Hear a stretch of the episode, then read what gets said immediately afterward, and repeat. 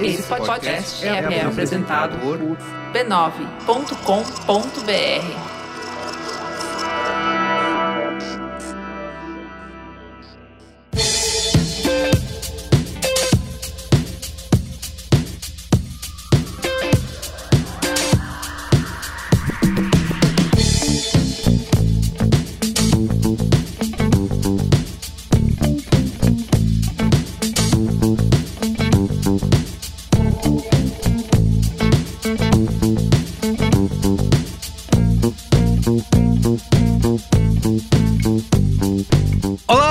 Carlos Merigo, esse é o Braincast número 476. Estou aqui com Bia Fioroto. E aí, Bia? Tudo bem? Olá, Ponte do Rio Quais. Meu Deus.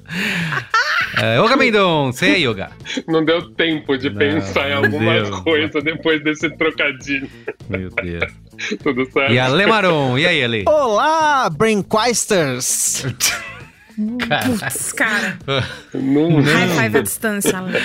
Ai, meu Deus. Ó, estamos aqui, como vocês perceberam, pra gente falar. A gente já falou de TikTok aqui nesse Braincast, né? Falamos dos 15 segundos de fama. Quando o TikTok era 15 segundos, né? Agora é 10 minutos, agora meia é hora. 10 agora minutos vai... de fama, é. é. é. Filme Isso. inteiro, uma live de uma mulher tomando banho de roupa. É isso aí, a gente vai falar do. É, como vocês falam? É Kwai ou Kawaii? Kwai. Quai. É, gente, é, é, só ouvir a vinhetinha. Quai. Quai. Mais um aplicativo chinês que não está fazendo a cabeça da garotada, como a gente vai descobrir aqui nessa conversa de hoje, está fazendo a cabeça de uma galera mais velha. E vamos contar um pouquinho aqui de como que esse aplicativo é, é, surgiu, cresceu no Brasil, qual tipo de conteúdo está sendo publicado lá e os motivos do sucesso, né? Do Quai. Certo? Certo. Certo. Muito bem. Mas antes. Mas antes. Recadinhos rápidos. Siga a BraincastPod na sua rede social favorita. Estamos em todas elas: Twitter, Instagram, TikTok, no Quai também. Pode procurar lá Braincast que você vai achar, tá? Que a gente tem os Braincorts. É, procura que Vou você seguir. acha. Segue aí, segue aí. Vou, vou procurar tem aqui brain... entre uma novelinha e outra. Procura. Tem Braincorts nessas redes. Tem Qual é a Boa, onde a gente divulga os Qual é a Boa, né? As dicas que a gente dá aqui no final do programa. E você participa com a gente comentando o último Braincast, o 475, que foi o nosso manual de etiqueta do WhatsApp. Fez um sucesso, a galera mandando mensagem. Só, só, só se fala em outra coisa no Brasil inteiro nesse período de eleições. Achei um absurdo. Achei um absurdo que a minha mania de digitar direito é, no WhatsApp foi criticada, né? Foi questionada. Foi questionada, exato. Questionada. O, o Oga escreve, ele vai mandar uma mensagem no, no WhatsApp ele escreve com começo, meio e fim, tem pensamentos que fazem sentido. Olga Mendonça está digitando. Exato, e aí vai, digitando, digitando. Olga Mendonça segue digitando. O Olga é aquela pessoa Isso. que for mandar mensagem de texto, ele põe ponto final. Aí eu acho que ele tá brigando comigo. Não dá, né, Olga? Por favor. É. gente, gente, gente, gente, assim, eu não sei, eu não sei como é o mundo de vocês, mas no meu mundo, as pessoas trabalham pelo WhatsApp. Eu tenho que mandar coisas com lógica porque as pessoas acabam aprovando ali, coisas pelo exato. WhatsApp. Acontece. Pode dar margem. Eu tenho que escrever direitinho. Você pra é dar um margem pra homem erro. É difícil. Que é produto é do que você tem que passar na sua vida. E eu sinto muito. Mas agora, é um ícone pra gente, a gente falando tá, tá, tá, tá, tá, tá, tá, tá. tá. Uga Mendonça, ainda. A gente falando que nem né? É, mandando, um, oh, mandando sua letra. Como é que é que o Merigo? A gente não falou disso no programa, mas é porque vai além do WhatsApp, né? É o Merigo ficar pra morrer quando as pessoas só re reagem assim, a letra A. É. A. Teve a vez que a gente teve que explicar pra ele o que, que era o F. Depois que eu aprendi, eu, eu passei. É. Não, o F é o, é, o, é o F do Call of Duty, né? O mas F o que. Sabia. Eu sempre que que, por que que? É, Depois que, agora. A... Eu passo, passei a usar também, eu gostei da ideia do que. Bom, é isso. Então, ouça o Braincast 475, siga arroba BraincastPod nas redes sociais e também torne-se assinante do Braincast lá em b9.com.br barra cine. Você pode assinar pelo PicPay, pelo Apoia-se ou diretamente pelo aplicativo do Apple Podcasts para fazer parte do nosso grupo no Telegram, onde nesse momento, aliás, eleitoral, é um espaço seguro para você conversar com pessoas inteligentes que estão definindo os rumos do Brasil e do mundo, lá na nossa Braincast Gourmet. E você também tem acesso, obviamente, ao Braincast Secreto, onde Sim. a gente fala as coisas que não são faladas aqui para todo mundo, porque né, lá no Braincast Secreto é um espaço que a gente julga seguro, dividido pela barreira do capitalismo, do cercadinho VIP. Então... Mas é seguro, nunca vazou nada. Inclusive, nada, uma vez nada. eu contei uma fofocona lá que não podia contar para ninguém, que eu falei e de, nunca vazou. Não dá ideia, Bia, porque... Era a Bia, era a Bia testando, era a Bia testando a brinquedaria. Isso, era eu, Bia é. testando. Nossos assinantes respeitam né, a instituição da área VIP do Braincast.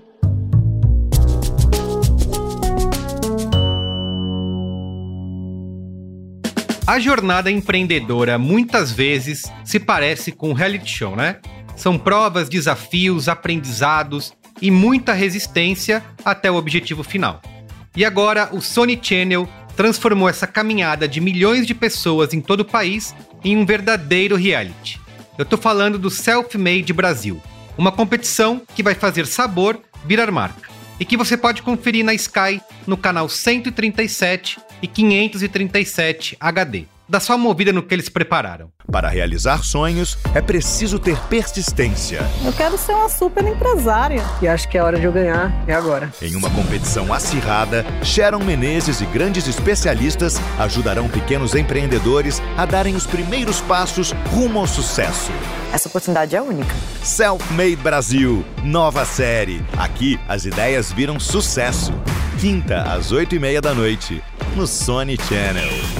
Verifique a classificação indicativa. Então é isso. Se você curtiu a ideia do Self-Made Brasil, não esquece de marcar aí na sua agenda. Toda quinta-feira, 8 e meia da noite, exclusivo no Sony Channel, no canal 137 e 537 HD na Sky. Combinado?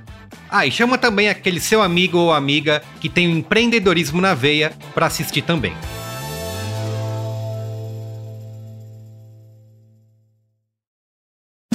Amigo e amigo ouvinte, me conta o seguinte: o que é que você está pensando para o futuro da sua carreira? Quais são aí os seus próximos passos? Porque nos tempos de hoje, quem fica parado e estagnado acaba ficando para trás, né? E quem busca conhecimento sabe que não pode parar, tá sempre atrás de melhoria contínua e eficiente mas também sabe que não basta fazer qualquer coisa. Atualização profissional de verdade tem que ser no lugar certo. E quando a gente fala de educação, é difícil encontrar lugar mais adequado do que a USP, né? A maior universidade da América Latina. E você pode usar a USP para dar o próximo passo na sua carreira ainda nesse mês de outubro. Eu estou falando das opções de MBA da USP Exalc. É um programa de formação completo com 12 opções de cursos para você desenvolver competências, ampliar o seu networking e se preparar para o futuro desafiador que vem aí no mundo do trabalho os MBAs da USPESAL, que são 100% online, com aulas ao vivo transmitidas da melhor universidade do país, direto para sua tela. E você pode acompanhar as aulas de onde estiver e, claro, participar ativamente com a metodologia comprovada que faz da USP uma referência mundial. Então é isso. Se você se interessou nessa oportunidade, acesse mbauspexalc.com. Exalc se escreve com S e Q mudo no final, tá? E-S-A-L-Q. Ou clica no link aí que tá na descrição desse episódio do Braincast, que é bem mais facinho e rápido. Então é isso. Inscreva-se agora e invista no seu futuro com o MBA da USP Exalc. Então é isso. Vamos pra pauta? Pauta!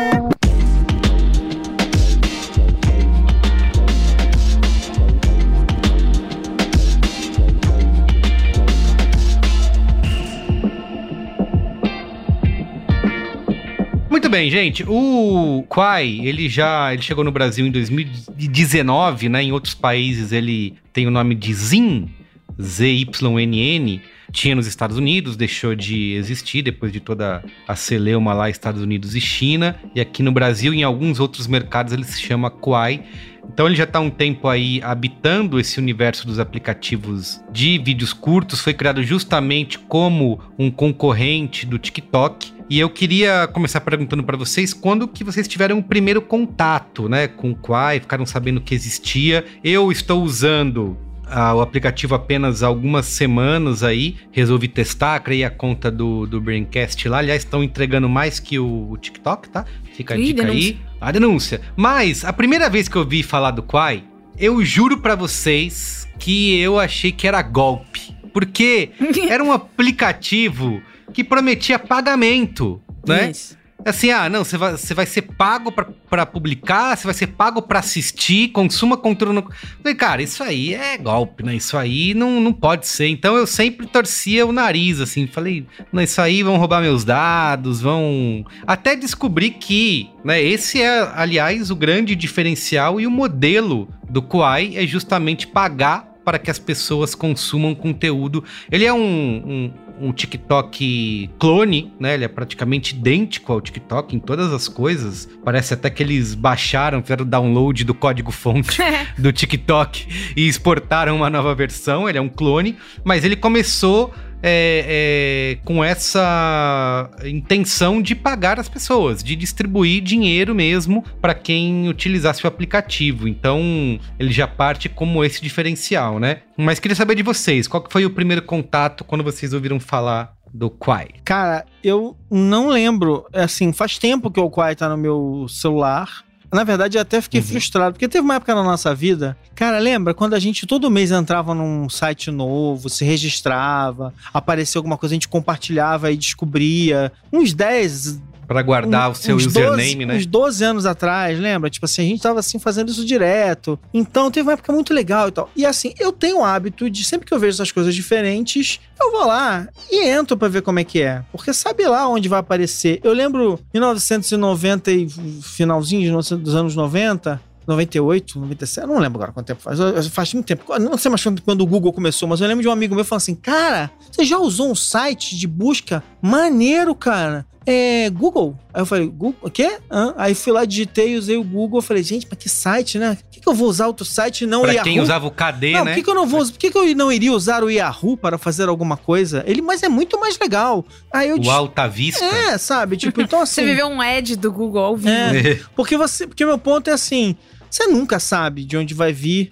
Alguém vai te dizer alguma coisa que vai ser realmente muito popular ou, ou, culturalmente popular algum dia, ou relevante tal. Então eu, eu fiquei assim, eu fui lá, olhei, mas realmente, assim, era muito insosso. E aí eu fico, aí geralmente acontece se eu entro, vejo, esqueço, fica lá no meu aplicativo, aí o iPhone tem aquele negócio lá de, tipo, apagar o aplicativo, ele vira, ele vira uma sombrinha, né? Vira uma nuvenzinha lá. E se você for tentar usar de novo um dia tal. Aí um tempo depois, eu, ia, eu voltava lá pra ver o que que era, e falava, vai apagar, não, deixa ele aqui. Aí não. E aí, de repente, sei lá, um ano e pouco, dois anos atrás, não lembro quanto tempo faz, no meio da pandemia provavelmente, eu comecei a prestar atenção por causa das novelinhas. As novelinhas.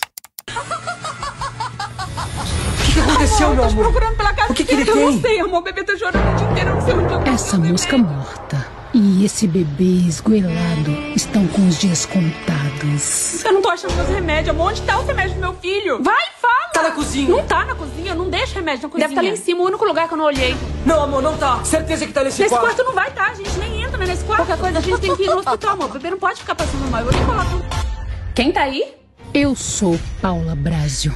Tinha alguém aqui? Não tinha ninguém. Eu posso jurar que eu ouvi alguém falando alguma coisa? Foi o vento. Marquelli, assim não dá. Você tá horrível. Que cheiro é esse? Parece que você não toma banho a dias. Amor, eu tenho que cuidar do meu filho, arrumar essa casa, fazer tudo sozinha. Eu não tenho tempo pra cuidar de Cadê mim. Cadê a mulher que me casei?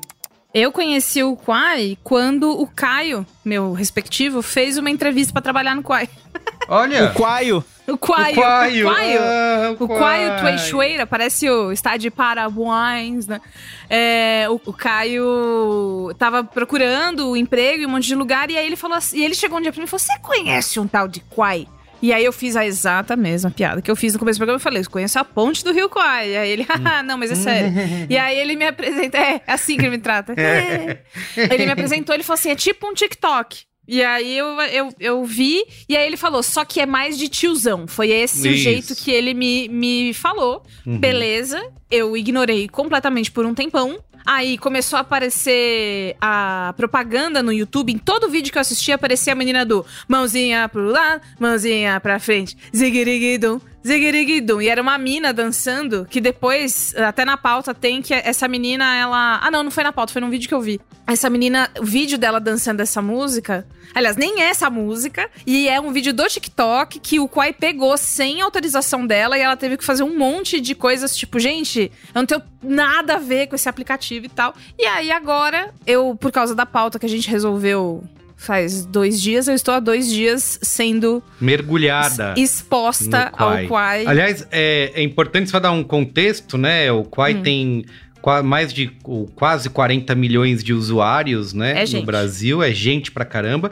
E chegou a ultrapassar o TikTok no, no ranking de aplicativos mais baixados aqui no Brasil no ano passado, né? Pra ter uma noção. E você, Olga, diga aí. Para mim foi um pouco diferente e um pouco parecido. Vamos lá. Eu tinha uma época que eu estava muito interessado é, nesses aplicativos de edição de vídeo. Porque realmente, assim, eu edito vídeo também, mas, cara, tinha umas ferramentas muito legais, muito fáceis de fazer, às vezes uma bobeirinha de transição. Então, às vezes eu usava o TikTok para fazer umas coisas que era mais rápido do que eu abrir um after para botar uma bobeirinha fazendo o TikTok e pronto, já era, né? E aí, numa dessas, eu caí no Quai. Aí vi, achei interessante, mas achava ainda o TikTok meio parecido. Então, fiquei meio com as ferramentas e tinha os outros Puga, apps.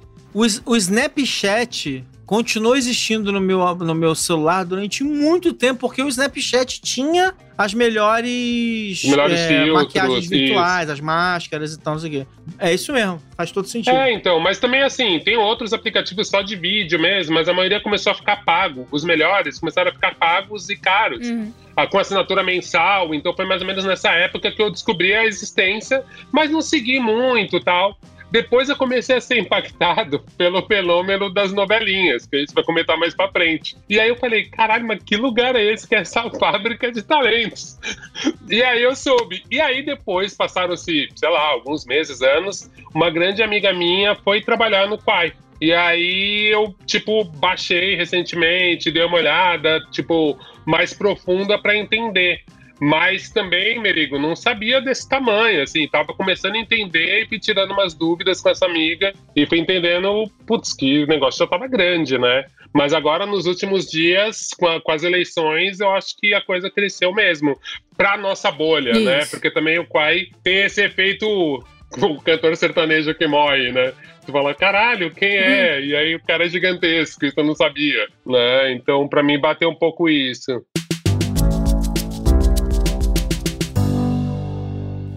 Bom, para contribuir aqui nessa discussão do Braincast, a gente pediu para o próprio time do Quai aqui no Brasil contar para a gente um pouquinho do sucesso do aplicativo, como que eles avaliam que as pessoas estão fazendo uso dessa rede social chinesa. Eles não puderam estar tá aqui na mesa participar nem mandar um áudio, mas mandaram um texto aqui para a gente aqui do Braincast. Eu vou dividir aqui com vocês, tá?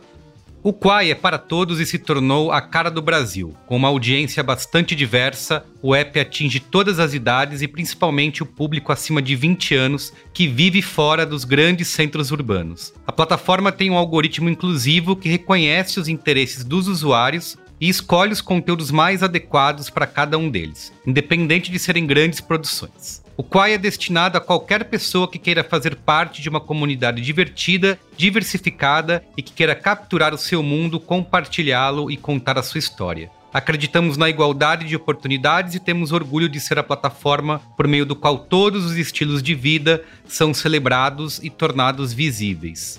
Por uma questão de mudança de comportamento da sociedade, foi preciso tornar a relação entre marca e consumidores mais humanizada. Então, o nosso modelo de negócios é baseado no potencial do aplicativo e as marcas passaram a ter um interesse maior na plataforma por conta de seu algoritmo inclusivo e democrático. Desde o início, o Quai foca no desenvolvimento de soluções para marcas. Por meio do Quai for Business, unidade de negócios do Quai, trouxemos um conceito de one-stop shop de recursos de negócios para as empresas. Oferecemos de maneira consultiva projetos de mídia e conteúdo por meio de tecnologia, utilizando a nossa plataforma de advertising no formato self-service, em que empresas e agências de publicidade podem criar suas próprias campanhas e se aproximar da audiência do Quai. O Quai possibilita que todas as empresas, independentemente de seu porte, tenham acesso aos mais de 45 milhões de usuários mensais que passam pelo menos 60 minutos por dia no aplicativo.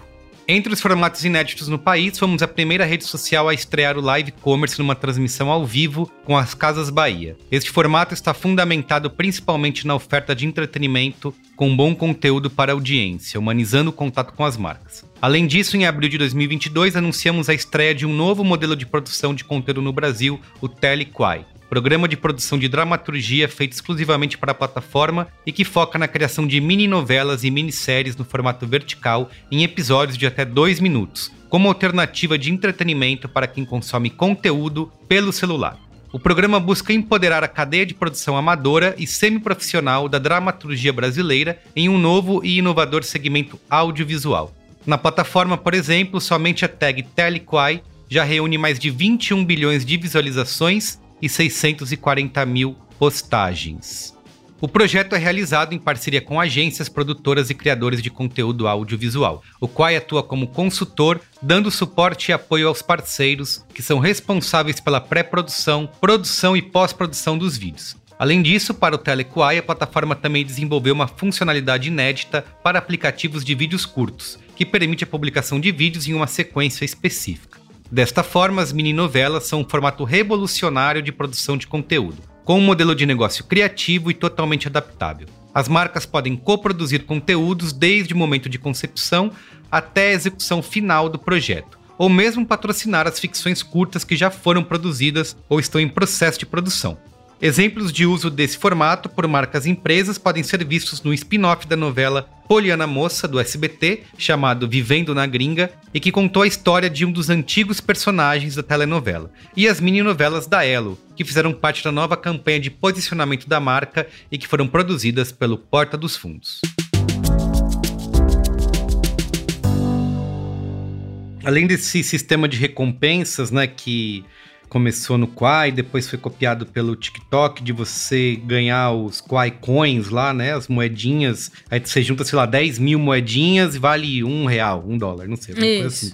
Então tem essa, esse pagamento de recompensa para quem utiliza o aplicativo, para quem usa, para quem produz conteúdo também. Só que isso é uma coisa que o TikTok também já fazia, né? Fazia parte do modelo do TikTok de trazer influenciadores de outras redes, como do Instagram e do YouTube, para criar conteúdo. É um negócio que eles têm essa verba de investimento de maneira global para pagar. Ó, você tem e é, e é até um negócio meio maluco, assim, porque eles contratam um influenciador, ele tem que publicar um vídeo por dia ou três vídeos por dia para conseguir cumprir aquele contrato. E assim eles fizeram para quem produzia conteúdo. O Quai também faz isso, mas ele passou a pagar e remunerar quem consome, né? Quem simplesmente usa o aplicativo. Mas tem esse ponto que ele acabou se transformando, que até queria a Bia que tá mergulhada aí, estudou nesses, né, nesses últimos tempos o Quai. Tem esse lance dele ser um negócio que foi criado como, como é chamado para China profunda, né? E aqui no é. Brasil a gente também pode chamar de Brasil profundo, que inclusive transforma o aplicativo onde no TikTok você tem um público muito mais jovem, né, uma molecada utilizando, o público no Quai ele é mais velho, né, de, de 20 a 40 anos, e tem esse ponto de você não precisar ser como é no TikTok, se você abrir o TikTok, criar uma conta agora, antes de você treinar o seu aplicativo, você só tem gente rica, famosa, modelo, né, gente bonita em casas maravilhosas, né? Inclusive teve aquele documento que vazou do TikTok um tempo atrás que dizia que eles penalizavam se a sua parede Isso, de trás fosse está, reboco. fosse reboco, tava descascada, se o seu vídeo fosse mal iluminado. Se e você no... tiver carinha de pobre, eles Isso. não vão fazer. Eles vão te dar um belo de um shadow ban bem grandão. Isso aí. Perfeito. Você vai ficar lá no, no, no, canto. Ó, o que eu vi, na verdade, hoje, é, eu achei um artigo de 2000, 2017 no Medium sobre o Quai um artigo é, em inglês que fala que ele foi criado em 2011 para ser um aplicativo de para fazer e compartilhar GIFs. Uhum. E aí, em 2012, o que, que ele fez? Ele, uma buzzword, pivotou. Hum. Pivotou e foi ser um aplicativo de vídeos curtos. E assim, é, tem uma coisa que eu acho que tá muito na minha cabeça nessa semana que a gente tava pesquisando, que é um paralelo entre Quai e TikTok, é, SBT e Globo. Hum. Então, é, eu, eu acho que eu já falei isso em outro Braincast, mas enfim, a Globo, quando ela veio, quando ela lançou, ela era popular, porque, enfim, era também era um dos poucos canais que tinha tal. O Silvio Santos estava lá na Globo, trabalhando, fazendo seus programas, não sei o quê. A Globo, do, com o passar dos anos, ela resolveu se refinar. Ela queria fazer um conteúdo premium, ah, elitizado. Sei, eu sabia que ia para, chegar. Né? Premium! Contendo um contexto premium. Isso. E aí, entre outras coisas, né, o Silvio Santos saiu, foi lá fazer a emissora dele e tal. E então a Globo ficou com essa coisa, né, do meu, aqui tem conteúdo, entendeu? Selecionado para você, que merece o melhor. E aí o SBT ficou com o Brasil profundo, de, já que a gente tá usando essas coisas assim. Uhum. Eu, eu faço esse paralelo porque os dois aplicativos foram criados para outras paradas, assim. O, o TikTok era o Musical.ly. Musical.ly. E de, de, de, menina dançando, dublando música, fazendo não sei o quê.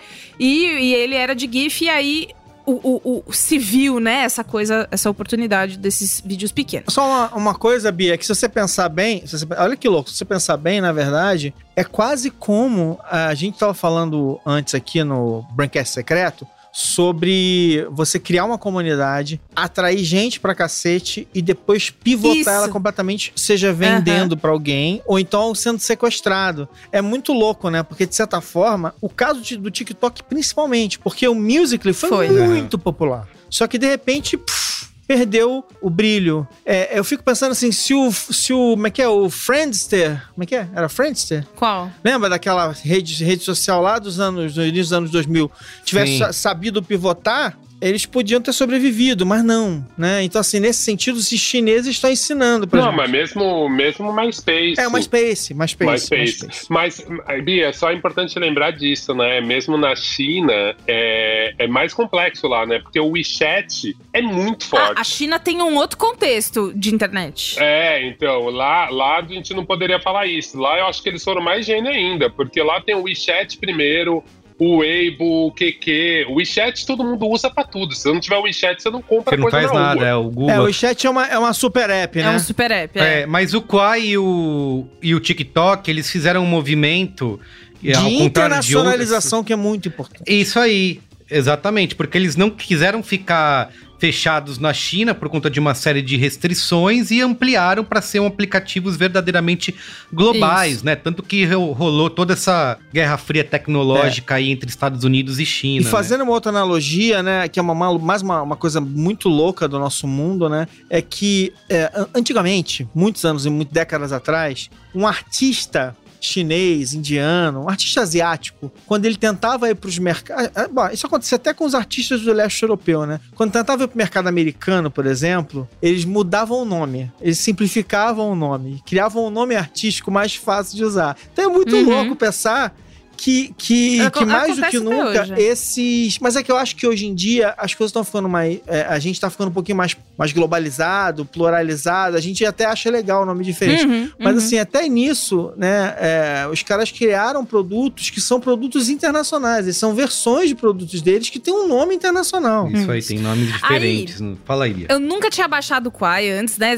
Como eu falei, eu só, só baixei agora. E aí eu fiquei muito curiosa, porque eu lembro quando eu baixei o TikTok pela primeira vez na pandemia, nananã, eu lembro que a, a aquela a, a, página que você mais fica rolando, que é a For You page, né, para você, ela tava toda desregulada, então aparecia risos no Zap e aparecia também receita, mas também aparecia coisa de gato e, e aí eu fui aprendendo. E aí, o, o que me chocou um pouco, que eu fiquei mandando no grupo de maneira desesperada, foi a quantidade de bolsonarista que apareceu de cara. E assim, eu não, eu não fiz login com o meu login do Google, que já poderia ter puxado alguma coisa. Não foi nada disso. Então, só tomei na cara, assim, um monte de bolsonarista e fui, né? Os olhos sangue. Vocês não podem nunca falar, que eu nunca fiz nada pra vocês, tá? Assisti um monte desses. E aí, é, isso é muito, muito culto evangélico evangélico bastante ah, e muitos deles falando coisas bastante moralistas, tipo, era uma tem uma mocinha adolescente falando que o pai dela falou que não é para ela namorar para não se perder na vida. Tem um cara que fala que ameaçou bater no filho porque ele gritou com a mãe dele, com a esposa dele, né, que é mãe do, da, do filho. Então, várias coisas muito é, virtudes muito à direita da coisa e aí não parava de vir, não tinha um refresco, não tinha um, a, o o, o Quai testando assim, tá, mas talvez você não queira isso. Não. Você gosta disso?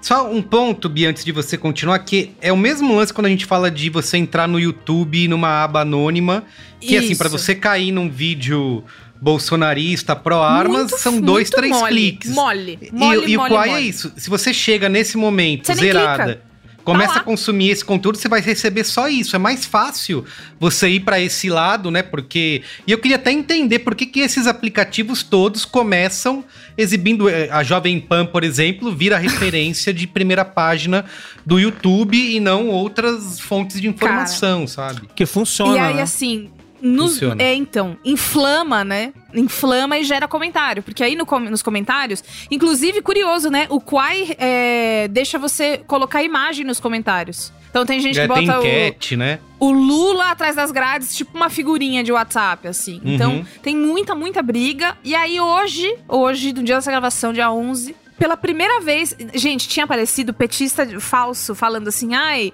Vamos votar por todos, pe pelo direito de matar crianças, nossa, pelo direito de não sei o quê. nossa. E aí hoje apareceu um que eu falei assim, ah lá, quer ver que é petista falso? E não era. Era, era uma Não era. pessoa falando tipo, ah, É. motivos pra você votar no Lula. Aí eu falei, ah, lá vem, é, porque você Mas é os dois, tanto o TikTok quanto o Quai, né? Eles têm essa questão do algoritmo que é super.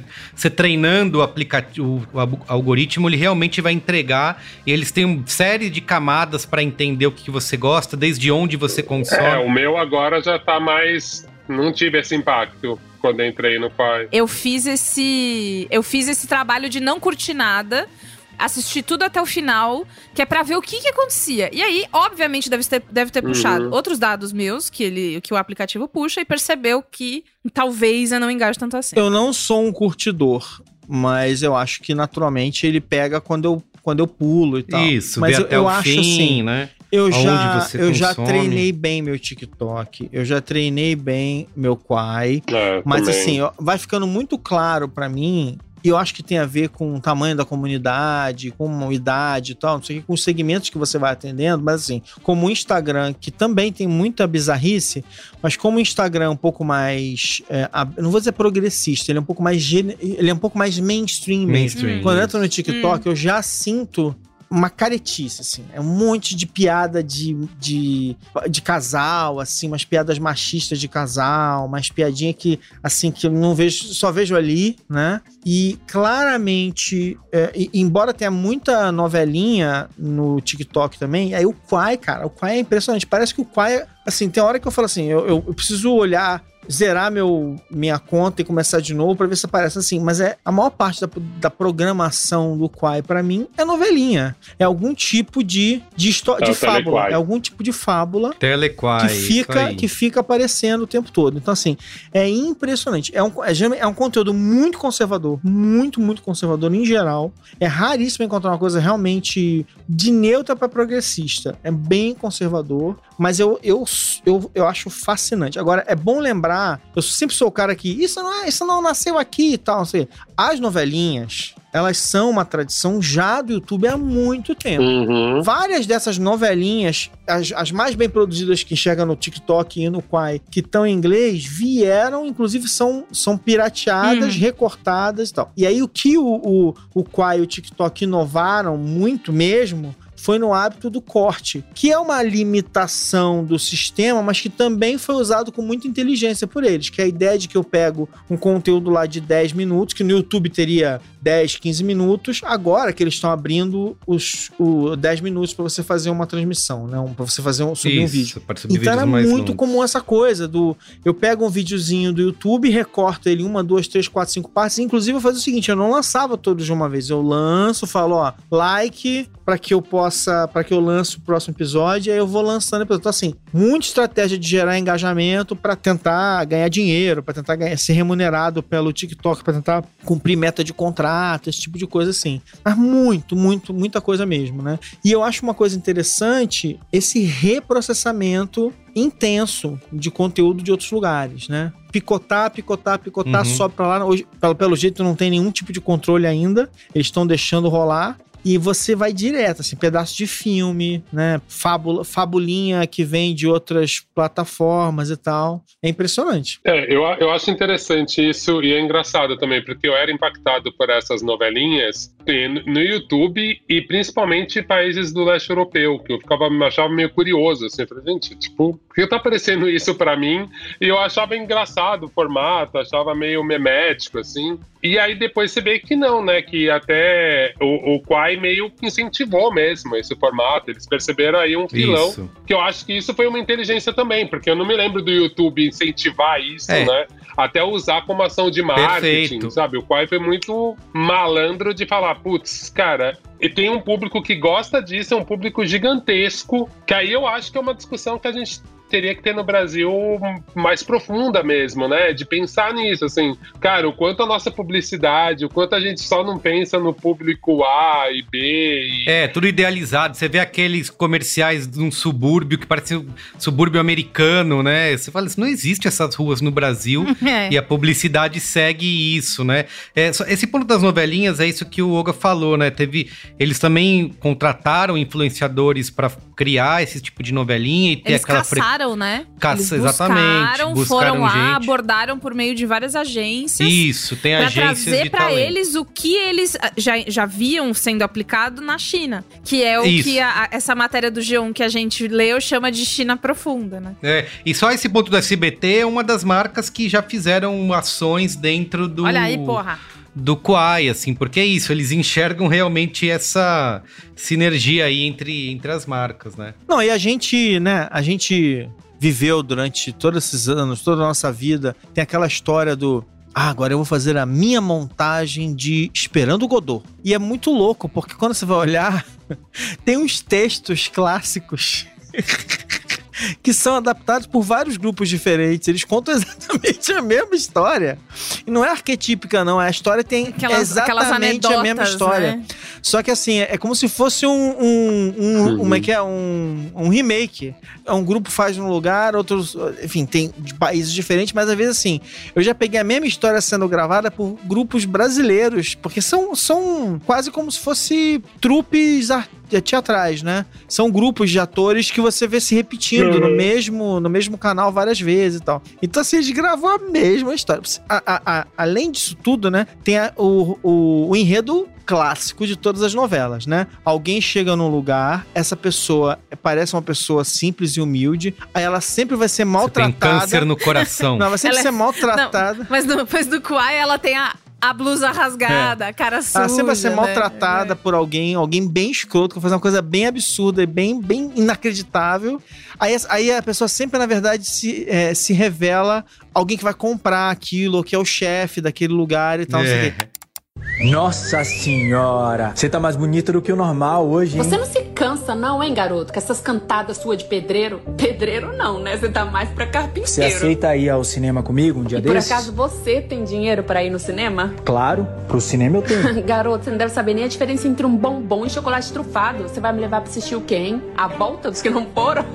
por que você é tão amarga assim, hein? Eu sou amarga porque você fica me importunando o tempo inteiro. Você não se cansa não, hein, garoto?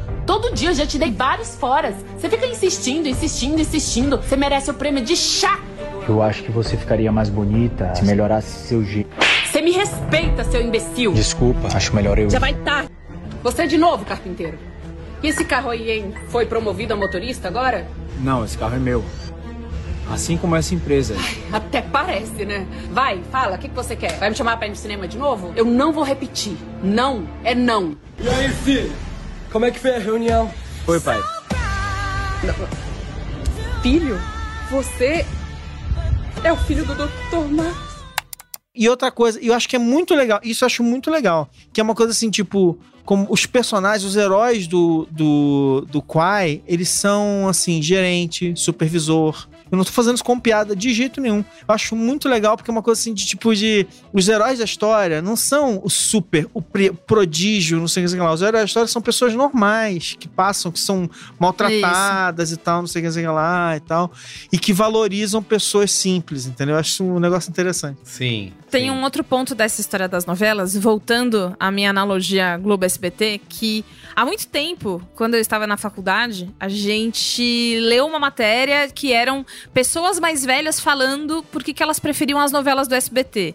E aí, pessoas mais velhas, geralmente um pouco mais conservadoras, com um pouco mais de. É, trabalha mais, tem menos tempo livre. E aí, o que, que elas diziam? Que. E, cara, depois eu vou tentar achar esse negócio porque ele era muito bom. Prefiro novelas do SBT porque elas são mais inocentes. Isso. Novela da Globo tem muito sexo, muita São bem carolas, coisa. não é? São bem carolas. E, pelo amor de Deus, como é que eu vou ver com a minha família inteira? A Nina assistiu ah. inteirinho lá, cúmplices de um resgate do SBT na Netflix. É, e é super, e, cara, né? É carolíssimo, assim. É tipo, super você sai de lá rezando virginal, né? Isso, é. E aí, o, a, essa história era a mesma coisa. Tipo, cara, eu só tenho uma TV em casa, é, minha família inteira, eu não vou botar a novela que tem a Paola Oliveira sentando no cara lá. Eu vou pôr a novela que tem a freirinha, a escola Isso. das coisinhas, que tem a, a, trama do cachorrinho. Então, esse, esse, sucesso muito louco das novelinhas tão simplórias, né? Sempre com essa lição de moral no final.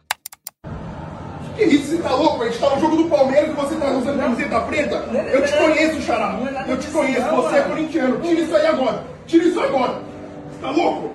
Tira isso agora. Calma aí que eu vou chamar o Ricardão. Ô, Ricardão, vem aqui. Bora, meu irmão. Você é corintiano? Spirit, lead me where my trust is without borders. Pleno 2022. Ano da Copa do Mundo ano que o Gabriel Jesus não foi convocado. Agressão dentro do estádio. Você pode perder sua família, perder o seu livre-arbítrio, pode ser preso, pode machucar alguém. Por outro lado, tem uma coisa que rola muito no Quai, que é esse Brasil profundo ainda mais quando você não treinou ainda o seu algoritmo direito, é muito vídeo de violência, né? De assalto, de. Não, não é? Diga aí, quase um Datena, um Faces Mano. da Morte da internet. E um monte de, de, de, vídeo de câmera de segurança que pegou. Fulano Isso. bateu em ciclano. Vídeo de, eu vi três pessoas completamente diferentes apanhando em elevadores Caramba. por motivos diferentes. Cidade e assim, alerta não do... corta o vídeo não, é tipo o cara dando... Sabe essas coisas que você... Quando você vê um vídeo violento de verdade, você lembra que... Ah, isso é uma merda por um motivo, né? Eu não quero ver uhum. isso. Ah, isso. É, foi isso que eu fiquei pensando, sabe? Mas tá lá o tempo inteiro. Não só isso, como acidente também, que nem se falou. Acidente, Acidente acidentes um horrorosos de, de, de, carro, de um caminhão. Um outro cara. indicador curioso de, de, que o Quai, inclusive, é um primo mais, mais careta, mais conservador do próprio TikTok, que já, né, já é bem conservador, é uma coisa interessante que é o seguinte: o TikTok, obviamente. Não, conservador não discordo de você. Não, é careta. Que o TikTok seja conservador. Não, super. Você abre lá, tem as pessoas em trajes mínimos. Não, pode, não, não, é, não, não, Rebolando. Mas isso, isso, é super conservador, gente. Esses caras adoram ficar vendo mulher é? de biquíni na, no, no, no Faustão. Desculpa. É, é, mas esse é o meu ponto. Assim, no TikTok, eu acho assim, na hora que, que pra minha, minha mulher nunca viu isso, né? Tipo, pra mim, ele sabe que eu sou homem branco, seja lá o que for, idade, não Isso. sei o que lá. Cara, eventualmente vai aparecer.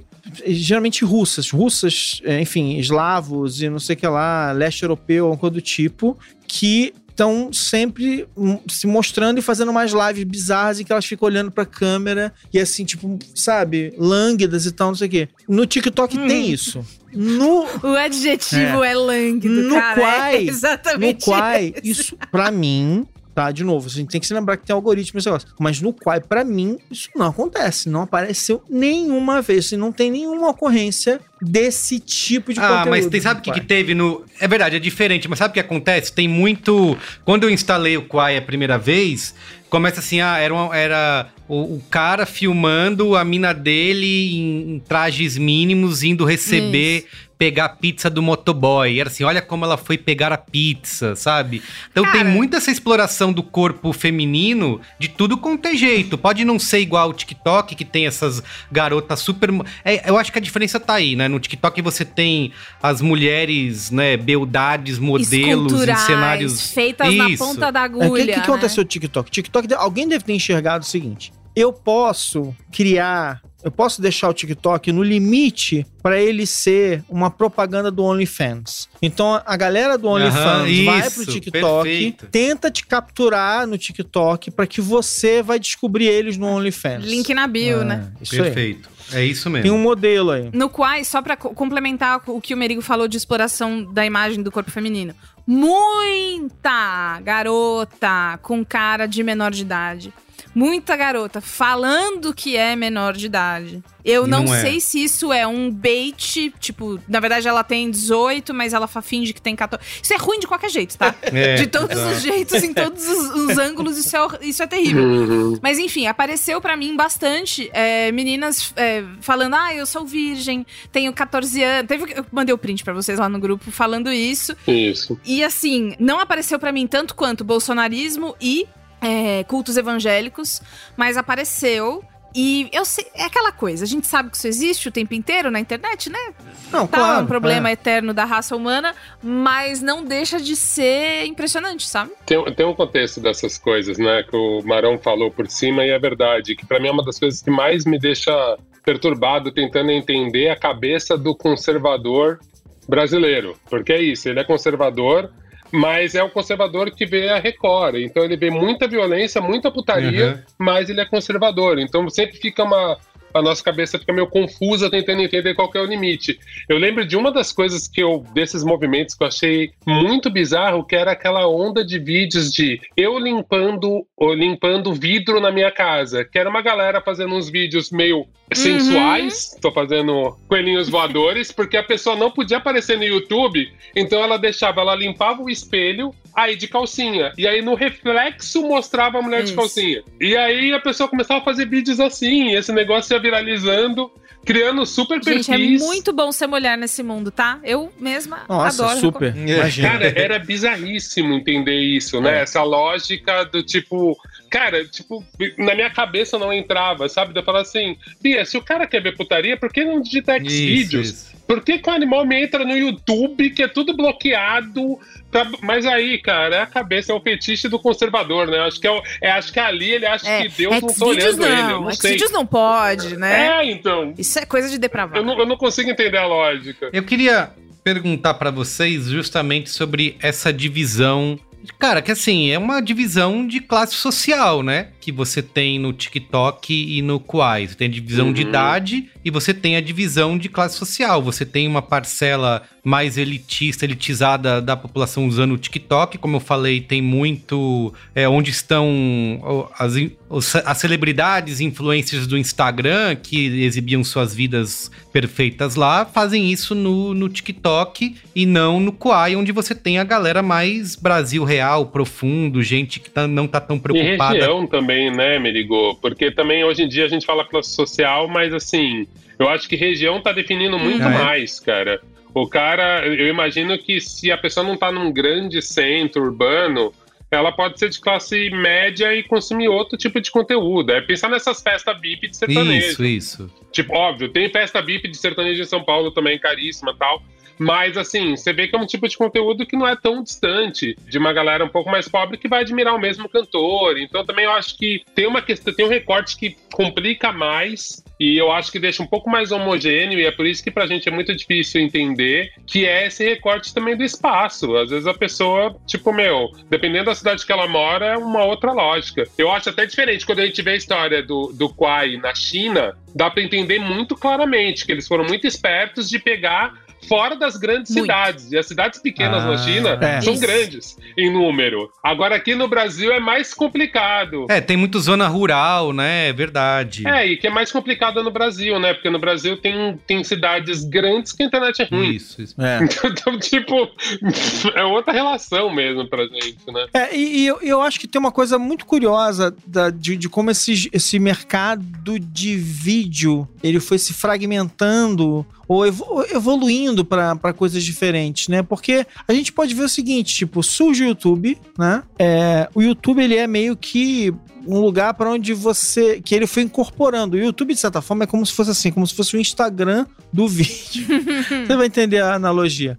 Porque o YouTube, o que ele foi fazendo? Tudo que ia surgindo, que era vídeo, o YouTube foi inventando formas de colocar aquilo dentro da sua linha de produtos, né? Então o YouTube tem lá, tem um Stories, o YouTube tem um TikTok embutido, que são shorts, o YouTube, YouTube foi oferecendo isso. Com a, e, e- e ele fez, de certa forma, é, é, o Instagram fez algo parecido, porque o Instagram também foi tentando, foi vendo concorrentes aparecendo e falando assim, opa, peraí, negócio que desaparece, vou criar o Stories aqui, negócio, ah, esses vídeos assim assado, vou criar uma feature aqui para isso tal. Por quê? Porque eu já conquistei um, um público, eu prefiro ficar aqui onde eu conheço o modelo do que ir lá, num lugar onde eu não tenho nada e tal, não sei o que, eu prefiro incorporar isso e descobrir minha estratégia.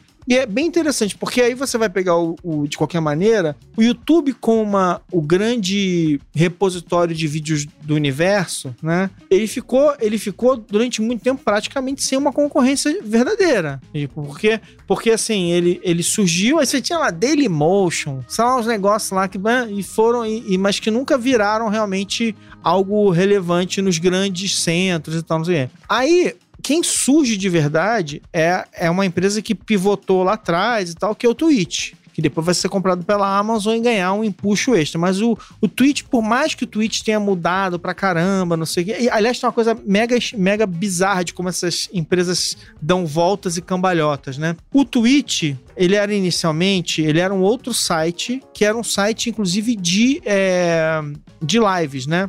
Que eu podia transmitir, me transmitir ao vivo. Era outro nome, Isso. eu não lembro agora o nome. Uhum. Alguém vai lembrar o nome aí na Brincasteria. E a principal história dos caras que criaram o Twitch era a ideia de que eles ficavam com a câmera com eles 24 horas por dia, não sei o que, sei lá. Beleza. Uhum. Foi interessante durante um tempo, depois perdeu a graça e tal, não sei o que. Eles eles estavam lá, tipo assim, pô, vou fechar essa porcaria, não tá dando certo, não sei o que. E aí alguém foi olhar as estatísticas do Twitch e falou, porra, a galera tá transmitindo o jogo. E aí eles pivotaram pro mercado de jogos e tal, não sei o que. O Twitch vai, virou esse negócio de live, né? e é muito louco, porque aí, hoje em dia, o empreendimento do Cid buscando uma nova onda para ele fazer, o que, que o Cid faz? Teve uma super ideia vou criar um sistema aqui que eu vou, vou me transmitir 24 horas por dia ao vivo. Eu vou fazer uma, uma mochila que transmite o sinal o tempo todo, não sei o que lá. E aí ele virou um canal de Twitch. Então, essas coisas estão acontecendo, estão se, se dando cambalhotas conceituais e tal. E aí a gente vai pro mercado de vídeo no celular que é essa, essa fragmentação bem interessante. Tipo, você tem o Instagram, aí você tem o TikTok, aí você tem o Quai, e, e, e assim, e eu, e eu vejo surgindo, tudo bem que não vão ficar todos para sempre, mas assim, eu vejo surgindo mais coisa por aí, assim, esse mercado, esse mercado mobile, ele é fragmentado e ele tem oportunidade surgindo ainda, ainda tem espaço, sabe? O criador, CEO, o senhor CEO aí do, do Quai fala isso, que nessa, quando pergunta para ele sobre concorrência com TikTok, ele vê, diz que vê espaço para para todo mundo, até para outros aplicativos de, vídeo, de vídeos curtos que, inclusive, trabalham muito nessa nossa era, né? Vivemos uma era, como diria Lemaron, uhum. dessa economia da atenção, em que os vídeos são super curtos, você nunca tem tempo de ficar entediado, é sempre passando um pro outro, então são viciantes mesmo, dá todo um outro braincast pra gente falar. Deus me livre, eu viro um pensamento isso, meu. Exa exatamente, é, é isso aí, você não tem tempo Mas sabe de... que é muito de... louco, Merigo? Porque assim, na verdade, a história desses sites mostra que eles começam com um vídeo curto e o destino deles depois é, é, é ampliar né? o tamanho. Por quê? Porque quando você conquista a audiência, ela começa a se interessar, ela começa a confiar em você e ela começa a embarcar em conteúdos mais. Não tô dizendo que são duas horas de duração, mas tu fala assim, cara, a gente tá falando assim, tanto é que, tanto é que na evolução do YouTube, por uma série de motivos, o YouTube foi buscando, né, watch time, foi buscando esses, essas métricas. Por quê? Porque eles foram percebendo que as pessoas estavam acompanhando, elas estavam indo atrás. Não, eu, pô, eu vejo, eu vejo o vídeo com 5, 10, 15 minutos e tal, não sei o quê. Então, claro que o que a gente chama chama de longa no YouTube é isso. É, 15, é que as lives mudaram o jogo um pouco, mas assim, a gente chama de longa no YouTube 15 minutos, 20 minutos e tal. Isso é longa no YouTube. Mas né, a gente, pensando que quando esse negócio surge, a gente falava de snack culture de 15 segundos e tal, não sei o quê. Mesmo agora, quando a gente olha a snack culture do, do TikTok e do Quai, é isso aí, é dois, três minutos, não é só um minutinho. Não, eu acho que tem uma questão também. Eu lembro muito dessa discussão quando o Vine era a plataforma Sim. e era um puta fenômeno, né? E era um pouco isso também, o quanto essa limitação não era uma limitação econômica mesmo, né? Cara, deve ser muito mais caro você ter uns mega servidor para segurar uns vídeos gigantes do que falar, cara, vamos fazer micro formato que é mais barato. Se der errado o negócio, quando ele vinga, começa a dar grana, vamos aceitar formatos mais longos. Eu acho que muitas vezes é muito mais uma limitação de quem está propondo do que uma necessidade do público. Eu entendo que sim, assim, às vezes a pessoa só quer abrir o TikTok e desligar o cérebro mesmo, assim, foda-se. Tipo, mandem conteúdo para mim e tá tudo certo. Eu tô cansado de buscar, deixa aqui rodando. Isso, você só fica lá passando de um pro outro. Esse ponto que eu falei para vocês de a gente ter uma clivagem aí, né, nesses aplicativos, é, e eu até. É uma coisa uma que eu fiquei pensando. Clivagem? Não é? Já foi dito isso no Braincast? Cara, tô tudo arrepiada. É, a gente vai, vamos criar aqui criar aquele aquele Twitter do New York Times, que é a primeira isso, vez vamos. que uma palavra apareceu. For dita no Braincast, é isso. Isso aí. Então essa divisão, se o algoritmo é tão bom, não é que você treina ele para ele fazer, mostrar o que você quer, e ele realmente é bom. Depois de um tempo você consumindo os conteúdos que você mais gosta, você vai receber o que você mais gosta. Dificilmente vem algo completo. Às vezes ele dá um, faz um teste, né? Joga alguma coisinha aqui que você nunca viu para ver se você curte dar umas esquinhas. Mas ele realmente usa o algoritmo é muito bom. Por que que existe essa divisão? Tem que ter um aplicativo para cada coisa se o algoritmo é tão bom em separar o que cada um quer consumir, né? Porque é, é muito diferente o tipo de conteúdo que você vê no TikTok para o que você vê no Kwai hoje, né? E você vai ter públicos diferentes, de idades diferentes, de regiões diferentes tudo bem, ótimo para as duas plataformas, cada um, cada uma vai sobreviver à sua maneira, tendo o seu tipo de público, elas não estão brigando, não tá que nem o Instagram, que tá um pouco sem personalidade, né? Nos últimos tempos, tá vivendo uma crise de personalidade, mas é isso que eu não entendo, né? Como que você tem aplicativos que são mas clones... Mas você acha que a tendência fica igual, é Merigo? Porque assim, eu entendo o que você tá falando, mas quando eu começo a procurar, que nem meu, meu caso com o TikTok, eu uso muito TikTok para ver tutorial. Eu acho muito melhor ver tutorial no TikTok, porque eles são mais diretos. Uhum. Mas eu já começo a perceber que é o mesmo produtor de conteúdo na maioria das vezes. Sim. Tipo assim, ele só picotou mais e botou no TikTok.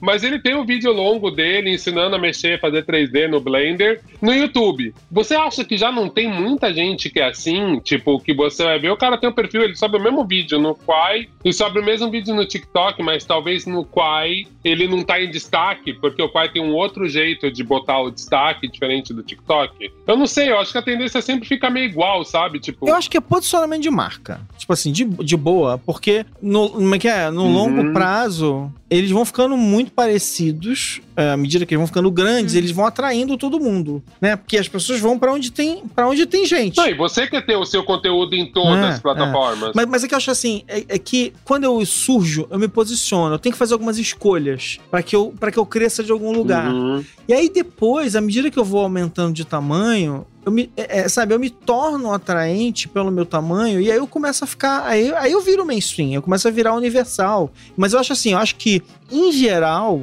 é, a tendência mesmo é essa, é, é porque assim, o meu TikTok é completamente diferente do TikTok, certamente de qualquer Sim. um de vocês, e é diferente do TikTok eh, da, da minha esposa aqui, tipo, que vê, a, a, assim, para ela já vem, é basicamente TikTok da Flávia é turismo, coisas assim legais, coisas leves, restaurante. Por quê? Porque é uma pessoa que tem uma vida super estressante, só fica lendo coisa séria, difícil, é, só questões importantes o tempo todo. Ela liga o TikTok para realmente ver coisas relaxantes, assim. Putz, ela, ela sempre vem com um restaurante novo, com um lugar novo que ela quer conhecer, com um hotel legal, com um lugar legal, é completamente diferente. O meu TikTok é completamente diferente. Meu TikTok é todo de tutoriais de tecnologia, é todo de, de de, de coisinhas engraçadas, de piadinhas e não sei o que, sei lá. É completamente diferente. Aqui em casa a gente tem a rinha de, de TikTok, né? Que é quem é que tem a For You page mais legal.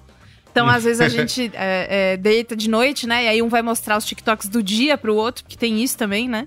A gente vai salvando os TikToks, e aí de noite vai mostrando. E aí o objetivo é uma coisa gamificada, né? É fazer a pessoa rir muito, entendeu? Tipo, quem fez rir mais, é, tipo, tá vendo? A minha For You é muito melhor do que a sua e tal. Mas, é, voltando só uma coisa que eu, que eu pensei quando vocês estavam falando do futuro, o, o, o destino de tudo ser a mesma coisa em vários apps diferentes. Quando eu tava conversando Faz um tempo eu tava falando com uns amigos meus sobre o Be Real, que é Sim. essa rede social da molecada. Que o TikTok que... também copiou, né? Tem o TikTok Chupinhou o negócio lá. Chupinhou, pra quem não sabe, é uma vez por dia, num certo horário, você pode postar uma foto é, que você não pode carregar, tem que ser uma foto da, na hora, sem filtro algum. É, do que você tá vendo, né? Então a câmera de trás e a câmera da frente, uma selfie sua que fica num quadradinho ali, como se você estivesse numa videochamada com alguém. É, mas é uma foto. E aí, assim, a ideia é que é a sua vida, é para ser a sua vida. Então, tá no trabalho? Tá chato? Você vai postar uma foto com cara de que tá chato no trabalho. Tá, foi visitar o bebê da sua amiga? Vai postar o bebê da sua amiga, sua cara de olha, tudo bebê igual. Olha, olha que louco, né? O Casey Neistat, ele, ele lançou exatamente ah, essa ideia quase uma década atrás. E flopou, né? Ah, no, é. no, início foi legal, mas ele ganhou dinheiro uhum. com esse negócio, depois flopou. Ele foi, vendeu, não sei o que, pra CNN. Ele vendeu. Que não, não, não, então. Sabe qual é o nome desse negócio? Era Beaming né? Tipo, ah, é, é, é, quase igual. É. Isso mesmo. E aí, quando eu tava falando do Be Real, me perguntaram o que, que eu achava. E aí, é, porque, tipo, ah, a gente vai finalmente, né, ter uma rede social que é saudável. E aí a gente ficou conversando, conversando, e aí eu lembrei que, tipo, não, né? Porque não tem o filtro. Mas é um gamezinho do caralho de você ficar lá esperando a notificação para ver Isso, a sua e a dos outros. Hora, e teve um dia aí que, que a notificação atrasou, que o Twitter botou lá no Trending Top: cadê minha notificação? Eu preciso postar que eu tô triste no trabalho, não sei o quê. A gente é dodói por um motivo. A gente sempre vai precisar de alguma coisa nessas redes para alimentar a nossa vontade de alimentá-la. Então, por mais que a gente tenha esse, esse, esse destino de das coisas ficarem meio parecidas, sempre vai vir alguém com um dodóizinho novo pra pôr na gente. E, e, e, dependendo do que essa pessoa quer. Do que essa pessoa não, né? Do que aquela empresa. E essas, essas redes, né? Como o Olga falou, de ficar cada vez mais parecido. É, é, no fim das contas, elas surgem como uma novidade ali no formato, no jeito, mas no fim tudo acaba virando essas canais de distribuição, né? No fim das contas, você acaba perdendo aquela aquele início onde você tinha uma produção de conteúdo original, onde esses criadores apareciam, e é assim que elas começam, né? Com conteúdo que só tem ali né? A gente começou a ver muito um dos grandes lances do TikTok. Guilherme foi... Zaiden no YouTube. É, ter colocado a marquinha, né? Quando termina o vídeo com o login do TikTok, é uma coisa que começou a espalhar por outros lugares e ah, existe, o que, que é isso? Vou saber o que é TikTok. E depois elas Eles acabam. Eles querem se enfiar no Instagram e no YouTube no YouTube Shorts e, tal. no Twitter. Para eles né? é uma grande oportunidade de você replicar para esses lugares, porque no final aparece o loginho deles e você vai descobrir isso, que existe o TikTok, isso. que existe o Quai, não sei o que lá. É, isso, a marquinha isso, deles, isso. cara. É foda é, isso. Mas, mas aí, com, com, quando esses aplicativos eles vão ficando mais mainstreamzão da massa, né? Eles acabam perdendo essa característica dessa produção de conteúdo original que só tem ali e passa a ser, assim como o Facebook, Twitter, YouTube,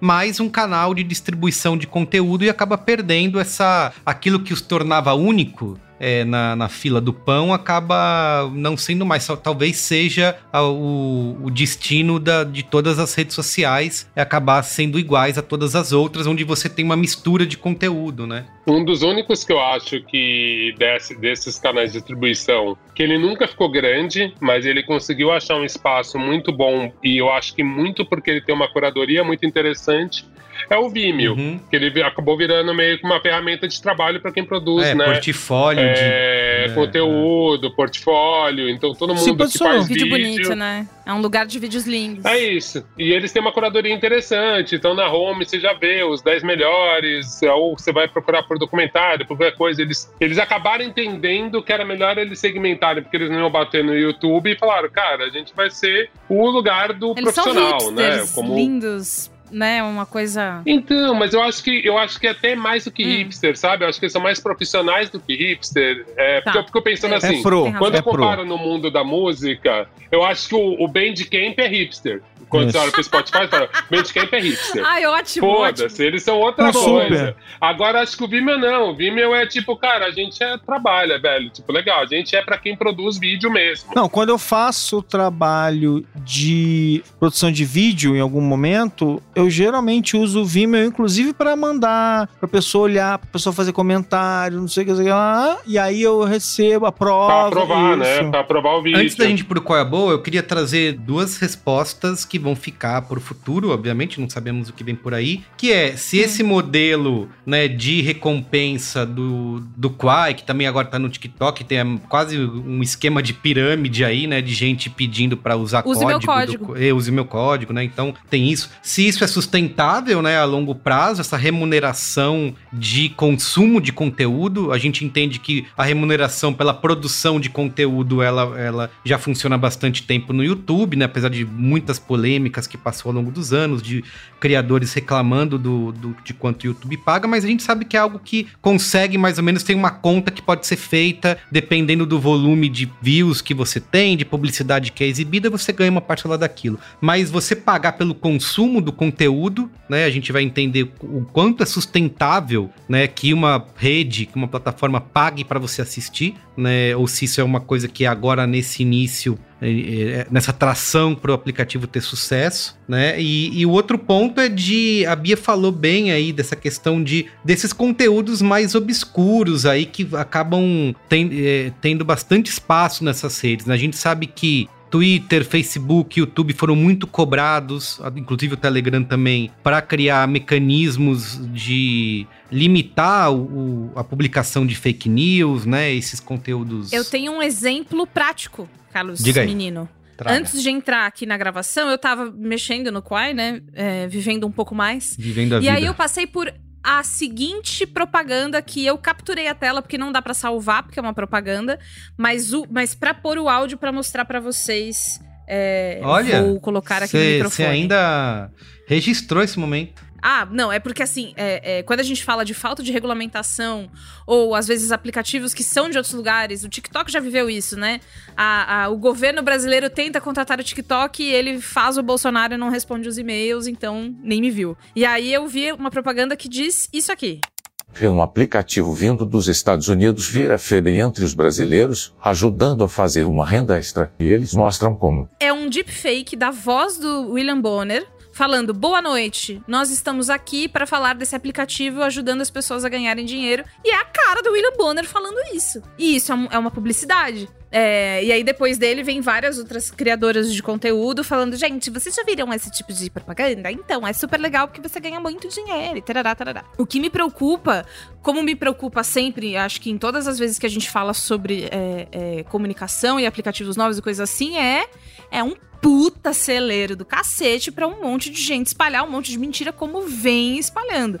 Exato. O nosso problema nunca vai ser tipo, ah, vocês têm problema com o evangelho. Tipo, cara, meu problema não é nenhum, a sua moral, seja ela qual for, a sua virtude preferida, seja ela qual for, ninguém tá nem aí. Mas espalhar mentira, especialmente assim, espalhar mentira dentro de conteúdo publicitário, não sei o quê, e aí ser difícil de alcançar essas pessoas, ser difícil de regulamentar esse tipo de conteúdo, é o que deixa todo mundo de cabelo de pé, entendeu? É o que deixou todo mundo de cabelo em pé em vários lançamentos de apps e é o que deixa o, o Gente, desse jeito como também. sempre, alguém vai achar um jeito, em algum momento, de fazer isso direito. Mas, mas o fato é o seguinte: até que alguém realmente demonstre um sistema muito bem bolado de pagar para assistir, a conta que alguém fez lá é assim, ó. Eu recebo, eu tô recebendo é, dinheiro para publicidade é, é, e eu sou remunerado por view. Seja lá qual é a métrica de view, 3 segundos, 5 segundos, 15, 1 minuto, não sei. Então, assim, se eu sou remunerado por view e eu recebo 20 centavos, eu posso dar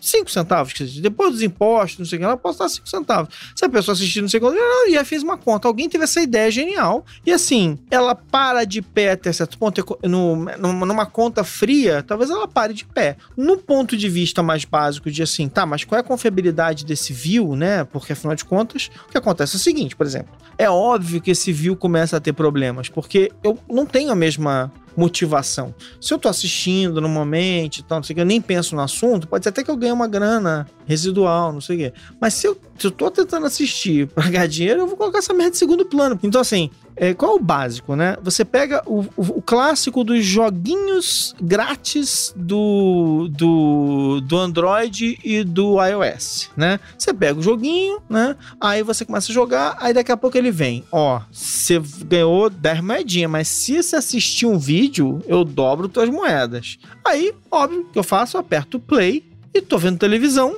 e eu assisto qualquer outra coisa e não vejo o vídeo do cara. Quando o vídeo do cara acabou, o vídeo dele de um minuto, na verdade, dois minutos depois eu lembro, vou lá, aperto o xizinho, saio e a vida segue. Ganhei lá minha moedinha dobrada. Então, assim, é um, é um view totalmente contaminado. Então, assim, eu, eu não acho que alguém achou a maneira perfeita de fazer isso. Eu acho que tem incentivos tal, não sei. Mas a matemática nem é, nem é um absurdo. A matemática até consegue fechar. Entendeu? Alguém aí abriu mão de um pedaço da grana que ele que recebe por view, por clique, por não sei o que lá, e resolveu remunerar quem tá clicando. Mas que esse clique tá cagado, eu acho que eu não tenho a menor dúvida de que esse clique tá cagado. É, e, e, foi um pouco do que a gente viu, né, Merigo? Não foi ninguém, assim, não sei, não sei se tem esse caso, tá? Mas eu me lembro muito quando rolou essa febre, era mais os artistas pedindo pra galera ver o código Quai e assistir lá, né, Bia? Do que alguém normal que, tipo, fez uma fabriquinha, uma render, uma, uma fazendinha de views. Não ficou ninguém ligando 10 mil celulares e assistindo todos os vídeos do Quai pra ganhar dinheiro, né? Então, é uma outra coisa que eu vi foi muito artista é. falando, cara, vê lá porque eu sou remunerado. Aí eu acho que assim, a gente a gente tenta, acho assim, o capitalismo tem essas coisas bizarras, né? De tentar fazer coisa ruim para ganhar dinheiro. Então, assim, nessa aí, apareceu aquele maldito daquele sistema de, de semântico de ficar indicando branded content em tudo quanto é site. Aí os caras conseguiram convencer todos os maiores sites de news do mundo. Assim, o New York Times tem esse lixo. Né? Como é que é o nome daquele negócio mesmo lá? Até isso no meu. Eu, eu apaguei isso da minha existência de um jeito. tabula é, lá, tabula, como é que é? Overbrain. É, essa Outbrain. É, uma, é, Outbrain e tabula. Essa é um câncer que destru, para destruir a, a, a, reputação dos sites de notícia, né? E assim, eu trabalhei é, em empresa de notícias, sempre fui contra, entendeu? É assim, é verdade que para quem produz conteúdo, isso não faz a menor diferença lá, a não ser que é incômodo para quem produz conteúdo. Então, assim, é óbvio que esses caras não influenciam em nada a vida dessas pessoas que estão produzindo conteúdo.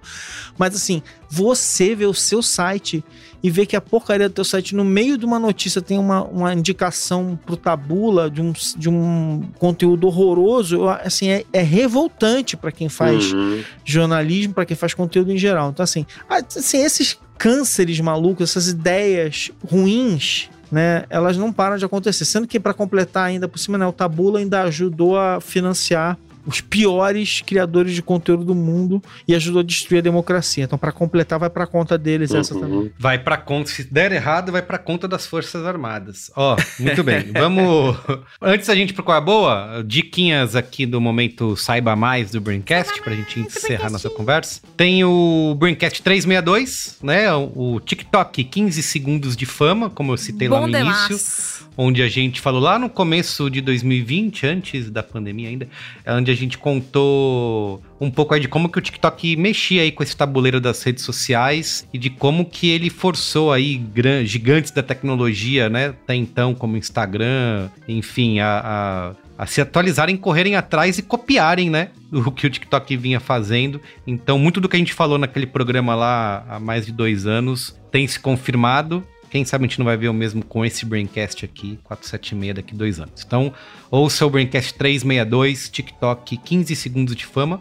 Tem também uh, uma reportagem, como todo Braincast, quase, a gente tem uma pesquisa de pauta, traz uma reportagem matadora. Aqui é essa do G1, que tem o título Melodrama de Quai. App rival do TikTok espalha vídeos caseiros com reviravoltas e lições de moral. Então, nessa matéria aí, o G1 mostra que a novelinha do Quai não é à toa, não é um acidente, traz entrevista aí com especialistas e criadores é, de novelinhas no Quai. E por último, já que estamos falando de Kuai, tem o canal da Markelly em Ação.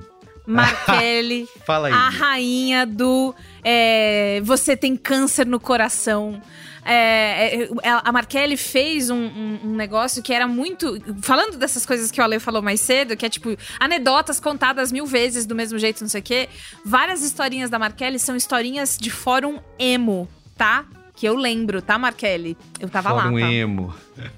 É, então é mas isso. ela, mas, meu, ela, ela arrasa, vai. Pra entender ela, tudo é, que a gente é, falou de novelinha, tem que acompanhar a Markelly, né? Dentro do nicho dela, meu, ela é muito gigantesca. Ela sabe tudo que ela tem que fazer para conquistar os corações dos Quaisers. Não sei quem aqui usa o. É, é, quem usa. É, tem uma coisa que eu tô que eu vejo particularmente no Quai eu fico admirando, nunca consigo pular, que é isso, a gente tem no TikTok as pessoas fazendo aquelas receitas maravilhosas e super cortes, parece super fácil, né? E vem o prato lindo, né? Masterchef. E no Quai tem um monte de proposta de receita, que eu tô, tô como agora aqui, o cara fazendo um bolo. Ele bota uma raquete de tênis em cima do bolo e começa a mexer. E as coisas dão completamente errado, são horrorosas. E no final você não olha só como que ficou, não, ficou horrível. Tem um monte de receita assim, tem, tem ó, o cara pega uma panela gigante que ele vira em cima do prato, as pessoas começam a filmar, parece que vai sair algo lindo, não, sai tudo é, uma meleca, uma gororoba. E ah, olha só, então tem muito, eu acho muito divertido. Não sei se é, de pro, se é proposital ou se as pessoas realmente acham que estão abafando com essas receitas horríveis que elas estão fazendo. Nossa, me ligo cancelado pela comunidade de culinaristas alternativos. Eu acho que é humor, não é? Não é ironia? As pessoas têm que se expressar, cara. Que claro, isso? Você tá podando claro. as pessoas? Meu você Deus na sua torre de marfim. Isso, exatamente. Julgando. Sou elitizado, né? Elitizado. Você é. Vamos pro Qual é a Boa? Vamos! Qual é a Boa? Qual é a Boa? Qual é a Boa?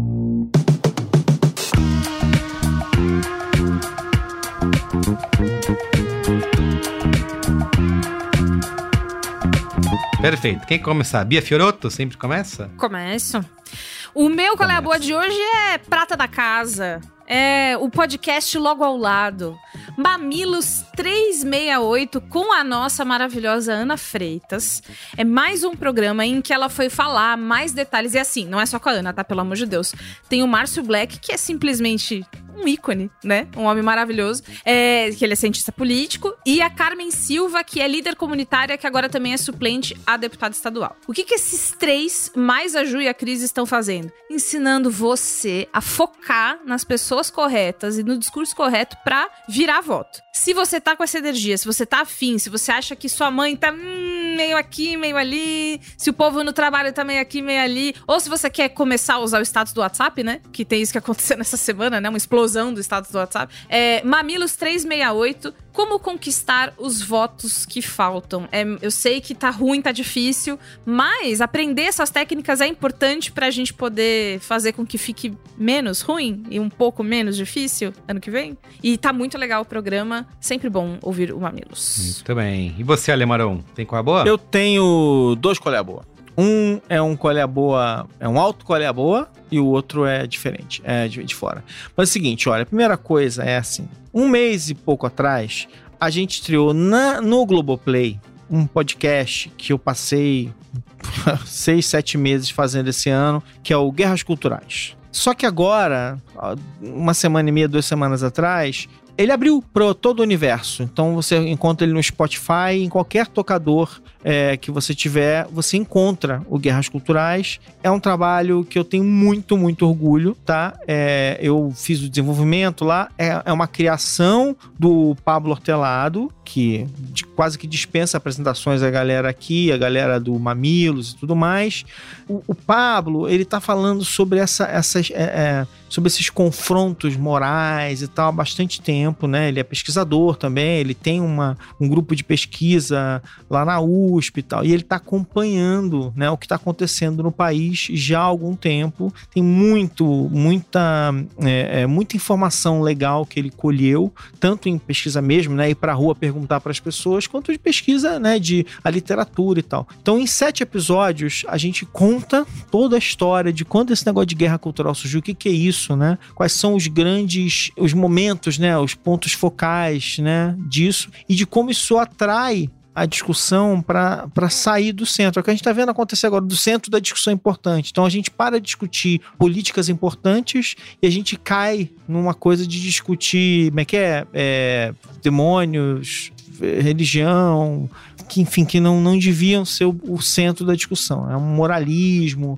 e toda uma coisa. E aí a gente cai nas fake news, né? Uma madeira de piroca, toda aquela coisa que a gente viu acontecendo nos últimos anos.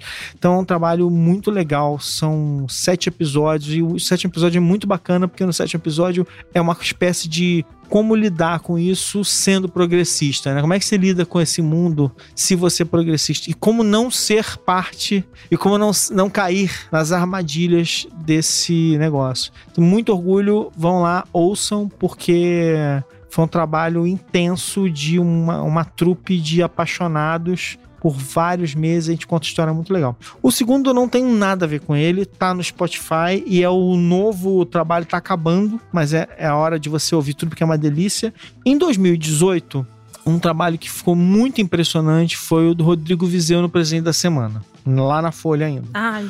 Rodrigo Vizeu cresceu, Rodrigo uhum. Vizeu criou o Café da Manhã lá na Folha, Rodrigo Vizeu foi trabalhar no Spotify e tal, não sei o quê. E ele lançou um dos melhores podcasts dos últimos tempos, que é o Passado a Quente e ele começa a contar a história, a história do presente. É, ele começa em, em, né, estruturalmente parece com o presidente da semana, né? Que ele começava contando a história do primeiro presidente e terminava no Bolsonaro, quando no presidente que ganhou ele infelizmente ganhou a eleição em 2018 e agora o presidente eleito. Pois é, é inacreditável. É, eu não acredito até hoje que isso aconteceu. E aí a gente é, chega agora, ele conta a história de 2013 para cá. Então a ideia vai terminar em 2022, contando a história de 2022. É muito bom. Assim, o, o Viseu, ele além de ser um narrador excelente, ele é um roteirista ótimo, ele tem senso de humor, ele tem senso de ritmo. Assim, cara, é muito bom. Então, vai lá, ouve no Spotify, porque vale a pena. Não precisa pagar, você pode ter conta grátis e ouvir. É show de bola. Mergulhe, que vale a pena. Muito bem. Ó, o meu qual é a boa? É o documentário Amigo Secreto, da Maria Augusta Ramos. Eu já falei de outros filmes dela aqui, como uhum. o próprio O Processo, O Juízo, O Justiça. O Processo, aliás, que conta a história do impeach golpe né, da Dilma Rousseff, está disponível na Netflix. Quem quiser eu assistir achei, o filme de 2018. Eu achei que você tava com dificuldade de falar impeachment. Não, impeachment golpe, impeach golpe. Tá lá, tá na Netflix, quem ainda não assistiu. E o Amigo Secreto, que é um novo documentário dela, lançado esse ano, que aliás é estrelado pelo nosso amigo aqui, o Leandro Demori. Tem também a Carla Jimenez, da época do El País, né? Quando tinha o El País aqui no, no país. Ele é no mesmo estilo que a Maria Augusta Ramos sempre faz, aquele documentário observacional, né? Tentando ser aquela câmera que vai perseguindo as pessoas. Nunca tem voice-over, nem cabeças falantes. Quando tem entrevista, geralmente tem uma outra pessoa entrevistando, né? Não tem só uma pessoa falando para a câmera, não tem narração. Ela sempre tá nesse estilo de observar e de tentar com um ritmo bem, numa, bem calmo mesmo, vai acompanhando vários momentos urgentes do país. E aqui no Amigo Secreto ela traz é, quase como uma continuação aí do processo, ela vai mostrar todo o que foi a Lava Jato, a Vaza Jato, né? Como que a Vaza Jato, né, todas as mensagens que foram vazadas aí pelos hackers é, acabaram destruindo aí a credibilidade, né, da Operação Lava Jato e, enfim, depois que aconteceu a história, né, provando que a Lava Jato estava ali só a serviço de tirar o candidato líder nas pesquisas das eleições de 2018 e colocar a nossa democracia no buraco, né, como assim fez. Então esse o Merigo, documentário... e quem era esse candidato? Hum, aí tem que assistir para saber, né? né? É uma, uma surpresa. Não vou dar spoiler, né?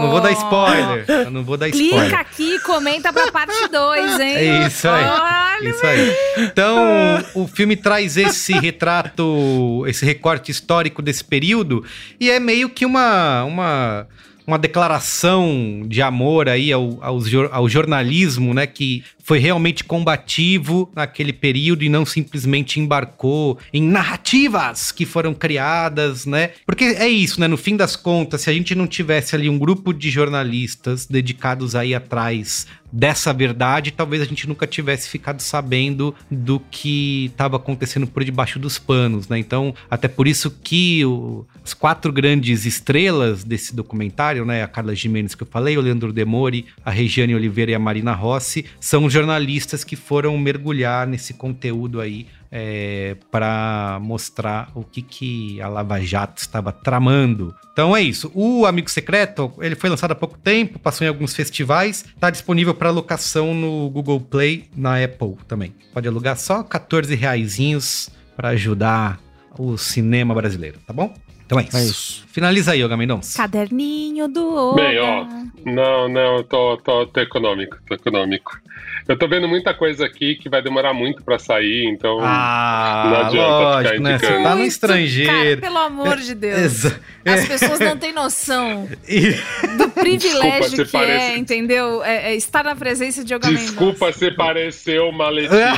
Desculpa, mas... Vocês que estão aí Desculpa. no terceiro mundo, vai demorar pra chegar, sabe, esse tipo de conteúdo que Desculpa. eu estou consumindo aqui. Desculpa, Vocês, desculpa. Tudo bem, Yoga. Mas, vou indicar algo que já tá chegando. Hum. Agora, seguinte, nos últimos meses, eu, os amigos mais próximos viram, eu fiquei muito cheio de trabalho, mas era um trabalho que eu adorei fazer, que me consumiu muito e me desafiou muito, que foi o livro do Lázaro Ramos, chama Você Não É Invisível. É o primeiro livro do Lázaro para o público adolescente. Eu até acho, eu, eu, discuti isso com o Lázaro, com a Dani, que é editora, que assim, nem é só para adolescente, tá? Eu acho que adultos vão se divertir muito. Eu achei o livro realmente bom. E, cara, ele já tá em pré-venda. Então, se vocês entrarem no site da Companhia das Letras ou entrar pelo Instagram da editora Objetiva, dá para ver umas fotinhos. E, cara, foi bem desafiador para mim, porque eu fiz o projeto gráfico e fiz as ilustrações também. E meus amigos vão me zoar, porque assim, eu sou fã de quadrinhos, eu amo quadrinhos, mas para mim sempre foi uma barreira desenhar quadrinhos, porque para mim era muito lance assim, eu odeio desenhar o mesmo personagem. Esse livro não é quadrinhos, mas tem páginas que parecem quadrinhos. Então em vários momentos eu ficava lá lutando contra esse fantasminha, assim, tipo assim, olha, você sabe o que você tá fazendo quadrinhos. É que nem quando eu brinco que eu falo, eu não gosto de sopa, e como ramen ou lamen, as pessoas ficam assim, é, você não gosta de sopa, mas o que é lamen? Então, eu me peguei um pouco nesses momentos, mas foi muito legal fazer, foi muito legal trabalhar com o Lázaro, é impressionante como ele é uma das mentes criativas mais brilhantes da atualidade, a capacidade de produção dele, e eu tô feliz demais, cara, eu tô querendo foda. ver esse livro na rua. Que legal. Então ver a galera pegar, ver a galera discutir. Ele tem um, ele tem um lance gráfico que também foi desafiador, que a história de dois adolescentes e que viveram a pandemia. Eu não quero falar muito da história porque senão dá spoiler, mas eu tem um lance assim. é o Carlos e a Vitória, né? Isso mesmo, o Carlos que é o Carlos carrinho. E, é, e ele e eles usavam muito internet, muito Twitter, muito redes sociais e eu tinha que passar isso graficamente pro livro também. Então tem umas sacadas de designers, designers vão adorar, porque foi pensar um pouco nessas, nessas soluções, né, de como simular essas telas num livro, mas ainda parecer um livro, não mudar tanto o design a ponto de não parecer um livro diagramado. Então, por favor, ficarei muito feliz se vocês puderem ver, comprar, compartilhar. Você não é invisível do meu amigo Lázaro Ramos com minhas ilustrações ali. Segunda dica, eu até estava discutindo no nosso grupo secreto, falando até com, com o Marco Mello. O Marco Mello falou: você viu? Eu falei: Claro, estou degustando vagarosamente a série documental sobre o Tim Maia, ah. que saiu na Globoplay. Meu Deus, chama Vale Tudo com Tim Maia. Eu amo Tim Maia, né? Amo o Tim Maia já faz muito tempo, desde que sou criança. Uhum. Minha mãe amava o Tim Maia, passou essa paixão para mim. E assim, eu achava que eu já tinha ouvido tudo, visto tudo sobre o Tim Maia, porque, cara, saiu muita coisa dele, né? E coisas legais, né? Os livros do Nelson Mota, documentário, blá blá blá. Mas, cara, esse documentário, além de ter o Tim Maia contando as histórias malucas, maravilhosas que a gente já sabe, algumas inéditas, tem imagens de arquivos, cara, de tipo, você fala, mano do céu, onde vocês acharam isso?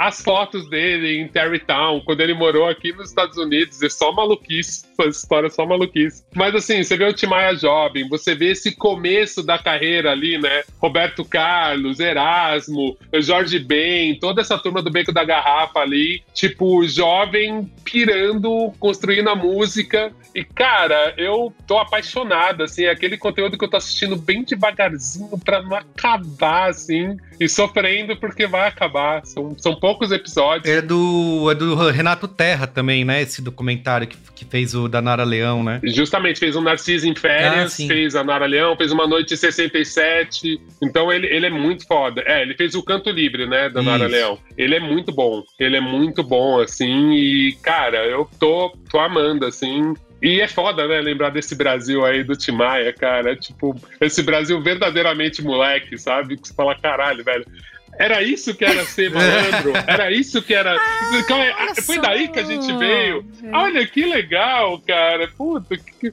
esse era o nível de maluquice que eu gostava. Teve uma cena, Olga, que eu fiquei apaixonada no começo que tá no trailer também, que é um repórter falando. Uhum. Dizem que corajoso mesmo é quem contrata Tim Maia para dar shows, porque além de lidar com o mau humor do artista, corre o risco dele não aparecer. E o Tim Maia está sentado na mesa rindo. Ele, Tim Maia, é verdade? É ele. É absolutamente Não, verdade. ele. Cara.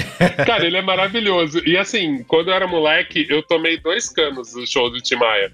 Um que ele não apareceu e outro que ele demorou muito para aparecer, muito apareceu completamente bêbado. Tipo, foi assim, quem viu o show da, da, da Amy aqui no Brasil, foi uma tristeza. O Tim Maia fazia aquilo todos os shows e ainda fazia na mó vibe. Ele aparecia completamente glog, cantava três músicas, deixava a Vitória Regia, que é maravilhoso, lascar o pau, a banda ia tocando e o Tim Maia dando cano na gente e a gente feliz pelo rolê, né? Então. Muito foda. Cara, maravilhoso, maravilhoso. assim. Vale a pena assistir. Muito bem. Esse doczinho do Timaya tá lá na Globoplay. É só digitar Timaya, mas o nome certo é Vale Tudo com Timaya. Perfeito. Ah, pera, pera. Momento Faustão, momento Faustão, momento Faustão. Momento Faustão. Vamos momento lá. Momento Faustão. Faustão sábado, sábado passado, eu é, fui ser feliz e almoçar uma quantidade indesculpável de é, tempurá de camarão na Liberdade. E aí, entre uma lojinha e outra, entre um esmaltezinho e outro, eu encontrei. Eu tava com a minha sacolinha do Braincast, né? Que a gente tem as nossas bolsinhas do Braincast. E aí, é a Juliana Pita não confundir com a família Celso Pita. É, Juliana Pita falou assim: Bia do Braincast Momento Faustão! E aí ela tava lá também fazendo suas comprinhas, seus negocinhos, e a gente se encontrou. Rimos, rimos pencas, foi muito gostoso. E é sempre gostoso encontrar ouvintes por aí, gente. É, gostamos muito, muito do, do carinho. Sim. Um abraço pra Juliana. Valeu Juliana. pela audiência. Abraço, Juliana. Abraço, Juliana. Abraço, Juliana. Então é isso, gente. Falou, galera. Fica por aqui o Braincast de hoje. Beijo. Sigam o arroba Braincast nas redes sociais, tá bom? Pra não perder nada e comentar o programa com a gente. E não se esqueçam, não se esqueçam de fazer o L, hein, gente. Vamos lá. Um beijo pra vocês. Beijo, gente. Tchau. Um beijão.